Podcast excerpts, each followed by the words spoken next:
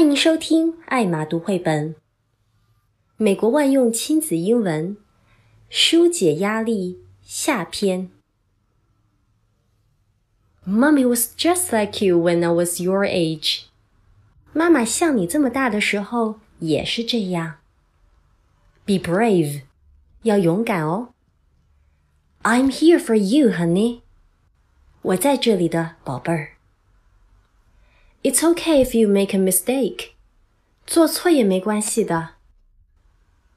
Mummy was just like you when I was your age. Mummy was just like you when I was your age. Be brave. Be brave. I'm here for you, honey. I'm here for you, honey. It's okay if you make a mistake.